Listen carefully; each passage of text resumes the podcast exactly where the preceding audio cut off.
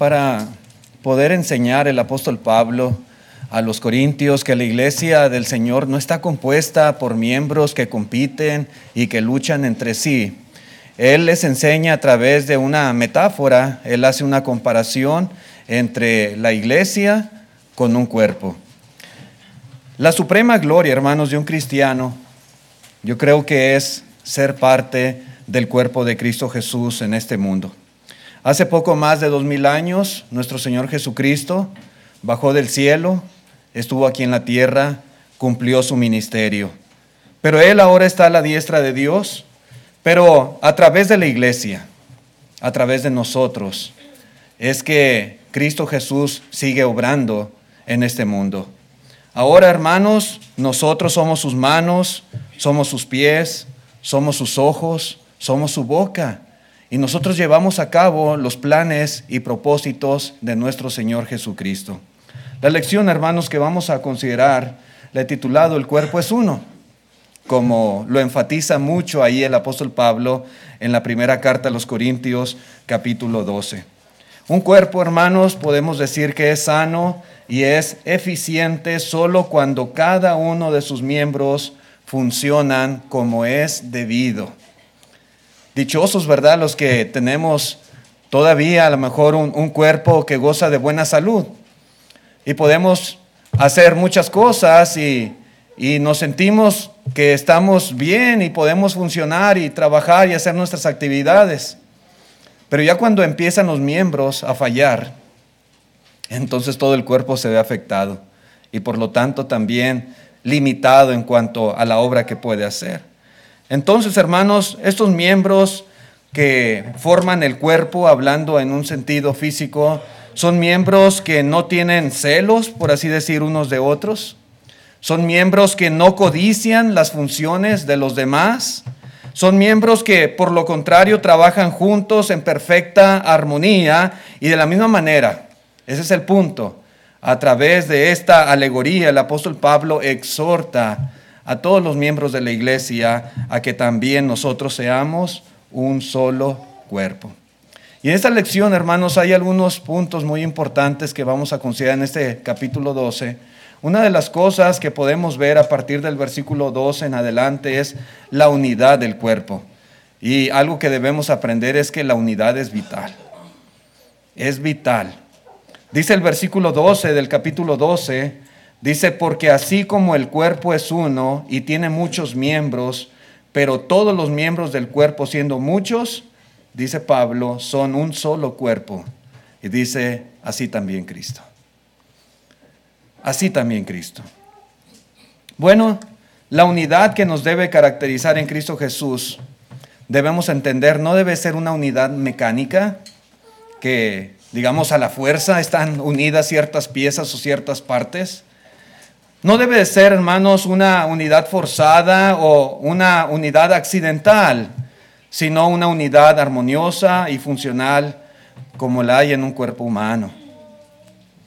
Aquí estamos un grupo de personas que componemos la iglesia del Señor. Debemos estar plenamente unidos y una unidad armoniosa y funcional. A veces uno se sube a un avión, digamos, o a un autobús o a un tren y hay un grupo de gente ahí adentro y ahí estamos todos juntos. Pero no es la clase de unidad que debe de caracterizar a la iglesia del Señor. Repito, unidad armoniosa y funcional. El cuerpo físico, hermanos, no tiene miembros que no sirven para algo. Todos los miembros son importantes para que el cuerpo funcione adecuadamente. A pesar de que tiene muchos miembros y el cuerpo es uno, todos los miembros, hermanos, somos diferentes. Y aunque somos diferentes y llevamos diferentes funciones, todos, todos absolutamente nos combinamos para que el cuerpo sea una unidad funcional. Y así debemos de ser.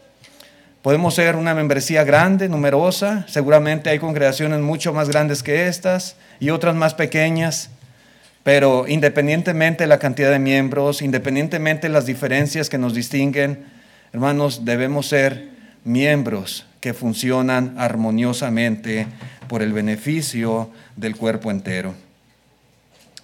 Lo que afecta a una parte del cuerpo, podemos decir, afecta a la totalidad. Cada miembro se relaciona y cada miembro depende también de las otras partes que componen el cuerpo y cada parte contribuye al bienestar del cuerpo entero. Y así es, hermanos, así es, y ese es el punto del apóstol Pablo, así es como debe de ser en la iglesia del Señor. Debemos funcionar como las partes del cuerpo humano funcionan. No hay ningún hermano en la fe del cual no necesitemos. Todos somos muy útiles y todos somos muy necesarios independientemente de la función que pudiéramos desempeñar. Dice en el versículo 13 de este mismo capítulo, dice, porque por un solo espíritu fuimos todos bautizados en un cuerpo. Y está dando argumentos de por qué el cuerpo es uno y por qué debe de haber armonía y unidad entre nosotros.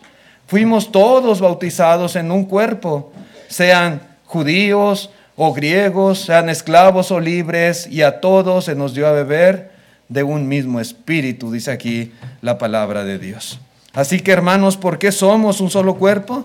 Bueno, dice aquí, por dirección del Espíritu Santo fuimos bautizados en un cuerpo. El Espíritu Santo tuvo que ver en esto. La obra principal del Espíritu Santo fue la de revelar la palabra de Dios. Y esta palabra enseña que el hombre necesita ser bautizado. Y al hacerlo conforme a esta revelación es que bebimos todos de un mismo espíritu. Sí, hermanos, este es el bautismo de la gran comisión, del cual el apóstol Pablo hace mención aquí. Fuimos bautizados en un mismo cuerpo. El bautismo que es por inmersión en agua para el perdón de pecados, el bautismo que ahora nos salva, como dice el apóstol Pablo, Pedro, perdón, el bautismo que corresponde a esto ahora nos salva. Cuando fuimos bautizados, el Señor nos añadió a la iglesia que es su cuerpo y ahí comenzamos una nueva vida en Cristo Jesús. Y ahora somos uno porque compartimos una experiencia común de conversión. Sí. Todos recibimos el mismo evangelio, recibimos la misma enseñanza, compartimos la misma fe y fuimos bautizados en el mismo bautismo a través de la misma revelación del Espíritu Santo, con el mismo propósito, bautizados en la misma forma, el mismo bautismo. Hemos venido a Jesús, quien ha perdonado nuestros pecados, nos ha restaurado en una relación diferente, armoniosa ahora con el Padre Celestial. También ha derramado sus bendiciones sobre nosotros y nos ha unido a su reino eterno. Hay cosas que tenemos en común todos nosotros. Y estos aspectos, hermanos, eran la esperanza de la promesa del Espíritu Santo que sería derramada sobre toda carne y que se cumplió sin lugar a dudas viniendo el Evangelio, ¿verdad? Siendo revelado este misterio y en el establecimiento de la iglesia ahí comenzó. En el mundo hay divisiones de razas y de estatus sociales pero por lo que dice aquí el apóstol Pablo, en Cristo Jesús hay unidad, sean judíos, griegos, esclavos, libres, todos somos un solo cuerpo. Y el Señor no hace distinción de nadie. Y si el Señor no hace distinción, si en Cristo Jesús no hay categorías, no hay diferentes estatus, mucho menos nosotros debemos hacer tales distinciones. Debemos reconocer que todos y cada uno de los miembros son igualmente importantes, sea cual sea la función realizada. No hay un miembro que digamos, este vale más, este vale por dos o tres de aquellos. Todos somos importantes en la obra del Señor y así como Cristo no hace distinción, no debemos hacerla nosotros tampoco. En el cuerpo, hermanos, aparte de que hay unidad, también hay diversidad. Dice en el versículo 14, además, el cuerpo no es un solo miembro, sino muchos. Muchos. Y es cierto, hermanos. Nuestro cuerpo está constituido de muchos, muchos, desde la célula más pequeña hasta el hueso más grande, hasta la piel, que es el órgano más grande del cuerpo. Hay muchos miembros que lo constituyen. Y aunque somos muchos miembros en un solo cuerpo, hermanos, no significa que no seamos diferentes. Es un solo cuerpo, pero hay diversidad. En el cuerpo hay mucha diversidad. La iglesia está compuesta de variedad de miembros que funcionan en su propia capacidad individual para el bien común de todo el cuerpo. Hemos compartido toda, todos, todos nosotros la misma experiencia de conversión, pero somos diferentes. Lo somos. Recibimos el mismo bautismo, pero somos diferentes. Diferentes partes que hacemos cosas diferentes. Diferentes miembros con diferentes funciones, con diferentes trabajos, con diferentes talentos, pero todos, todos armoniosamente formamos un solo cuerpo. El apóstol Pablo nos está llamando a reconocer nuestra diversidad y estar contentos con lo que somos capaces de hacer como parte del cuerpo de Cristo Jesús. Recuerden este contexto, hermanos, acerca de los dones, que es el punto que Pablo está tratando de corregir, porque había mucho desorden en la iglesia. Y la cuestión de los dones había causado que hubiera entre ellos como cierta competencia y cierto orgullo de algunos y otros se sentían inferiores y cosas por el estilo. Pero Pablo está corrigiendo esta actitud equivocada de algunos miembros a través de esta ilustración tan sencilla pero tan llena de, de sabiduría. Dice el versículo 15, hermanos. Si dijera el pie, porque no soy mano, no soy del cuerpo, ¿por eso no será del cuerpo? Sí, yo soy pie nada más, yo no soy mano, entonces yo no formo parte de este cuerpo. ¿Será verdad esto? ¿Será cierto? Así actuaban algunos hermanos en la iglesia en Corinto. Así hablaban, así se expresaban y así se sentían. Como que ellos no eran parte de la iglesia del Señor porque no hacían lo que las manos hacían. Ellos simplemente eran pies.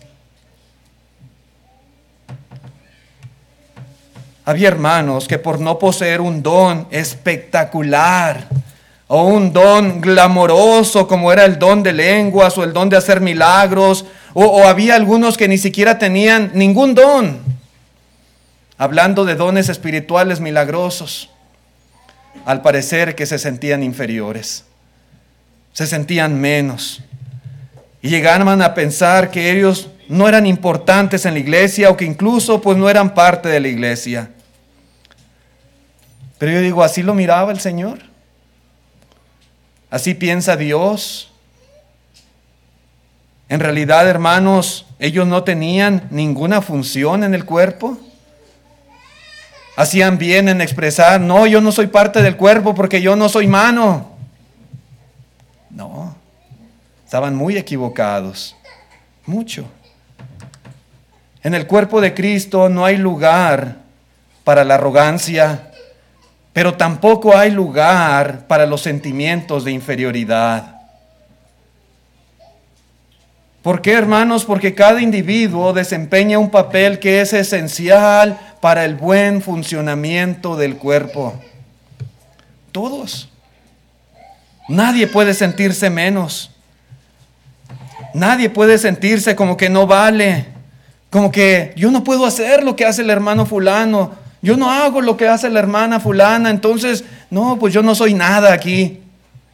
Esos sentimientos, hermanos, no son correctos y no deben de existir entre nosotros.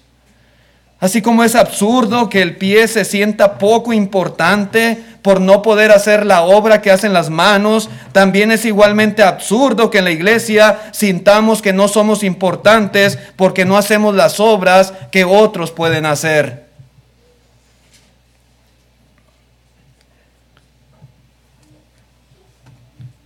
Nadie se debe sentir mal en la iglesia tal vez porque no es un predicador. Nadie se debe sentir inferior en la iglesia porque a lo mejor no es un anciano o porque no es un diácono o porque no es un maestro, o porque no es un director de himnos, o porque no es un tesorero. Nadie a decir, no, pues yo aquí no soy nada entonces. Yo aquí no, no, no sirvo para nada. Yo aquí no soy parte de la iglesia. Y a veces hay quienes llegan a albergar sentimientos así. Oh, yo no hago lo que hace el hermano fulano, entonces pues no soy nada. No, hermanos. La diversidad no descalifica a nadie del cuerpo de Cristo Jesús. Todos somos diferentes. Y Dios nos ha constituido diferentes. Y tenemos diferentes funciones que desempeñar. Y todos somos importantes. Todos somos muy valiosos. Y para el Señor nadie es inferior que otro.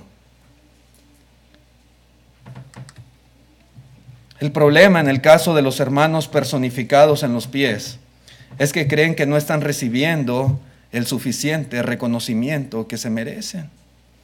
Eso pasaba ahí en la iglesia en Corinto. Por eso ellos deseaban ser hermano, por eso pensaban que era una posición más prominente dentro del cuerpo y se sentían menos. Pero eso no debe de existir, repito, en la iglesia del Señor. En el verso 16 continúa el apóstol Pablo y dice, si dijere la oreja, porque no soy ojo, no soy del cuerpo, por eso no será del cuerpo. ¿Sí? Ahora es la oreja, ya no son los pies. Ahora la oreja es la que dice, no, pues yo no soy ojo, yo no puedo hacer lo que el ojo hace, entonces yo no soy del cuerpo.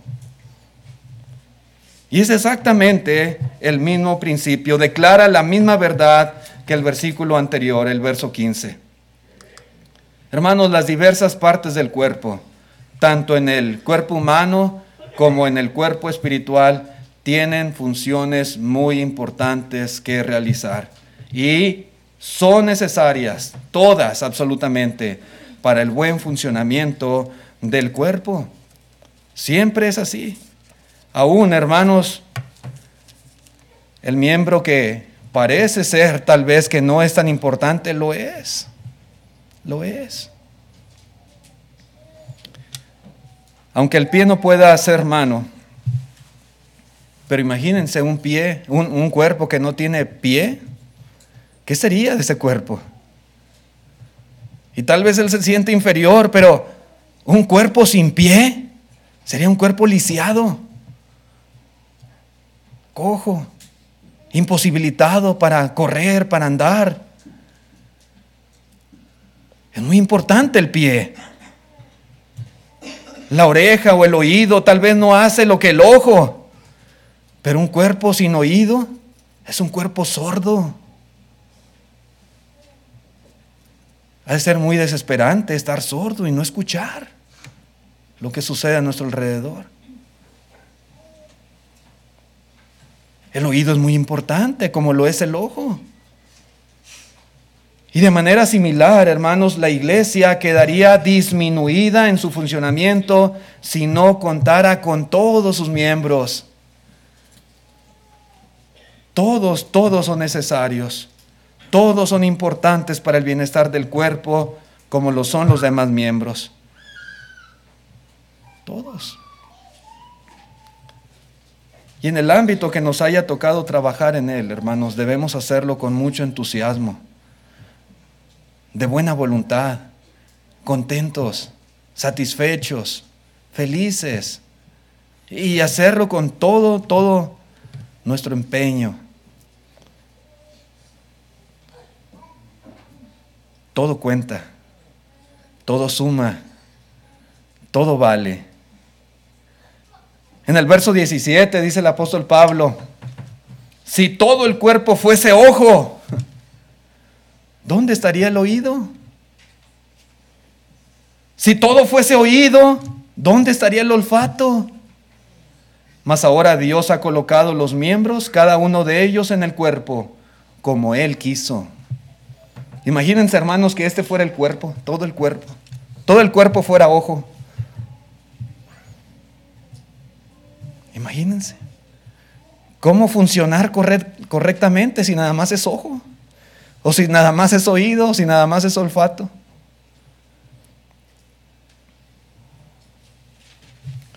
Esto que es tan obviamente cierto en el cuerpo físico, lo es también en la iglesia. Si el cuerpo fuese privado de un miembro individual, todo el cuerpo sufriría. Todo, hermanos. Porque le faltaría el servicio realizado por uno de estos miembros. ¿Sí? Y si un cuerpo fuese solamente ojo o fuese solamente oído, pues no podría subsistir. Porque se requiere de la función de los demás miembros. Esto lo podemos ver ilustrado, por ejemplo, en la donación de órganos. Cuando una persona fallece y dona sus órganos o deja estipulado que, que sus órganos se pueden utilizar para otras personas, necesitan usarse pronto, porque ese corazón que le quitaron no puede subsistir mucho tiempo, necesita de un cuerpo para poder funcionar. Y aquel cuerpo de aquella persona que está en el hospital, muy enfermo, muriendo, necesita de ese corazón para poder funcionar. Necesita de ese riñón, de ese hígado, de aquellas córneas, etcétera, para poder funcionar correctamente. Pero esos órganos sin el cuerpo no pueden funcionar tampoco. No pueden subsistir.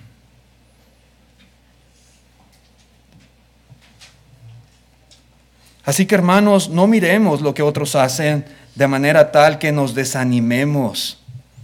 Miremos lo que nosotros podemos hacer y hagámoslo con todas nuestras fuerzas. La iglesia local tiene la intención de tener una amplia diversidad de personas que puedan hacer una gran variedad de obras para el Señor. Entre más diversidad haya en la iglesia, debe de ser mejor para la iglesia. Mejor. Si todos hiciéramos lo mismo solamente, pues imagínense qué sería de la iglesia. Pero es necesario que haya diversidad. Debemos encontrar nuestra parte en la iglesia, nuestra función, nuestro trabajo. Cada miembro que compone la iglesia local debe, de acuerdo con sus talentos y aptitudes, buscar siempre la forma de servir en el cuerpo, porque eso es lo que caracteriza a cada miembro en particular del cuerpo. Una función que desempeña, un trabajo, una actividad. Usted, hermano, hermana, puede preguntar. Puede preguntar tal vez a los ancianos, Puede preguntar a los hermanos de mayor experiencia en la congregación, ¿qué puedo hacer? Hermano, yo quiero ayudar, yo quiero trabajar, yo quiero participar, yo quiero estar activo. Sé que hay muchas cosas que no puedo, yo estoy limitado, pero yo quiero hacer algo. ¿Qué puedo hacer? ¿Cómo puedo ayudar? Y debemos preocuparnos, hermanos, por tener parte en la obra de la iglesia del Señor de una u otra manera. Todos, todos como miembros debemos estar ocupados en algo. No hay nada que le impida hacer la obra de Dios, si usted quiere. Nada. Si usted es un miembro de la iglesia, trate en la medida de sus posibilidades estar activo en beneficio de toda la obra del Señor. Así debemos de ser diversidad de miembros que trabajan en diferentes actividades. Y no sentir celos, ni sentirnos inferiores, ni sentirnos orgullosos, ay, lo que yo hago nadie lo hace, yo soy aquí el mejor. Nada de eso, hermanos, cabe en la iglesia del Señor. Todas esas cosas simplemente dividen, destruyen, causan contiendas, rivalidades, y como es en nuestro cuerpo físico, así debe ser en la iglesia. Una armonía perfecta y armoniosa. Siempre en lo que nos haya tocado, trabajar, ¿verdad? Conformemente para beneficio del Señor. En el verso 19 dice así el apóstol Pablo, porque si todos fueran un solo miembro, ¿dónde estaría el cuerpo? pero ahora son muchos los miembros, pero el cuerpo es uno solo. ¿Sí? Así como una orquesta. Aquí hay muchachos que, que están en orquesta en las escuelas. Bueno, así como una orquesta puede producir música hermosa solo cuando todos los instrumentos están perfectamente afinados y tocan armoniosamente entre ellos, así también, hermanos, el cuerpo puede funcionar solamente cuando cada miembro está funcionando en su campo de trabajo armoniosamente con los demás. Cuando esto sea posible, cuando esto suceda, entonces la iglesia, hermanos, se va a ver grandemente beneficiada. Y ese es el plan de Dios. Dios así lo diseñó, Dios lo estableció. En el caso de los dones, hermanos, fue el Espíritu Santo quien decidió qué don iba a tener cada quien y quién iba a tener don y quién no. No eran los apóstoles quienes decidían, bueno, a ti te voy a dar el don de profecías y a ti te voy a dar el don de hacer milagros y a ti te voy a dar el don de lenguas. Los apóstoles imponían las manos, pero el Espíritu Santo, el que impartía el don. Así que Dios fue quien lo hizo en el caso de los dones milagrosos. Y en el caso de nosotros, hermanos, tal vez no tenemos dones milagrosos como era en la iglesia en Corinto pero hay dones que por naturaleza a veces tenemos o desarrollamos en la vida y que son muy útiles en la iglesia. Y tal vez hay cosas que usted hermano o hermana puede hacer y que yo no puedo hacer. Que yo no tengo ese talento, o no lo he desarrollado, o no nací con él, o es muy difícil para mí, pero usted lo hace con mucha naturaleza y lo hace muy bien. Y debemos dar gloria a Dios por tener diversidad en la iglesia y hermanos que puedan ayudar en muchas cosas que nosotros no podemos. Gracias a Dios. Quiero terminar la lección, hermanos, con un comentario de nuestro hermano Bill Reeves de la primera carta a los Corintios y que me pareció muy bonito lo que él dice. Y dice, el mismo principio rige hoy en día con respecto a dones nativos y nada milagrosos. No todos los miembros en la iglesia local tienen los mismos dones. Algunos pueden hacer cierta tarea mejor que otros, como enseñar, como dirigir los himnos, como servir como diáconos o ancianos, o visitar enfermos, o consolar a los afligidos, o exhortar, o predicar, etc. Pero todos los miembros tienen algo que contribuir y su parte importa.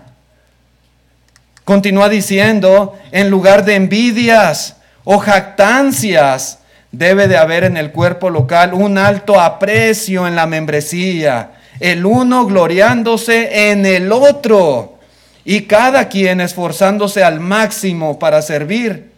Y termina diciendo, no todo cristiano es de cinco talentos. ¿Recuerdan esta parábola de los talentos? A uno le fueron dados cinco, a otro dos y al otro uno. No todos somos de cinco talentos. Uno no puede decir, es que yo no soy como el apóstol Pablo, es que yo no soy como Apolos, es que yo no soy como Bernabé, yo no soy como Felipe. No, pues no soy nada, no sirvo para nada. No, hermanos. Cada quien tiene sus propios talentos, sus propias habilidades. El punto es ser activos, desempeñar una función, un trabajo, que haya variedad en la iglesia y que no haya nadie, no, no, no haya ningún miembro que esté, ¿verdad?, sin funcionar. Todos nos conocemos, cada quien sabe, ¿verdad?, sus propias aptitudes y conoce también la obra que realiza en la obra de la iglesia local. Esforcémonos, hermanos, y entre más podamos ayudar, pues muchísimo mejor. Y todo esto va a redundar en el bien de la obra, en el progreso de la iglesia local. Hagámoslo en armonía, hagámoslo unidos, hagamos todo esto, hermanos, con mucho amor, porque lo hacemos para el Señor y para el bien de nuestros hermanos. Vamos a dejar aquí a la lección, hermanos, y continuaremos, si Dios lo permite, la próxima ocasión. En pantalla está el plan de salvación para aquellas personas que no han obedecido el Evangelio de nuestro Señor Jesucristo. El Señor le invita en este día. ¿Cómo quisiéramos que usted también formara parte de la iglesia del Señor? Usted también tiene mucho que aportar. El Señor está buscando obreros que quieran trabajar con Él, que quieran venir a su viña y que quieran poner todas sus aptitudes, capacidades y talentos a su servicio. Si hay algún amigo visitante que pues comprenda el Evangelio y que esté dispuesto a vivir una vida nueva en Cristo, le invitamos a que a partir de hoy lo haga. Que sea bautizado para recibir el perdón de sus pecados y para que pueda ser añadido a la iglesia que Jesús edificó. Gracias hermanos, que Dios les bendiga. Nuestro hermano del himno tiene el tiempo.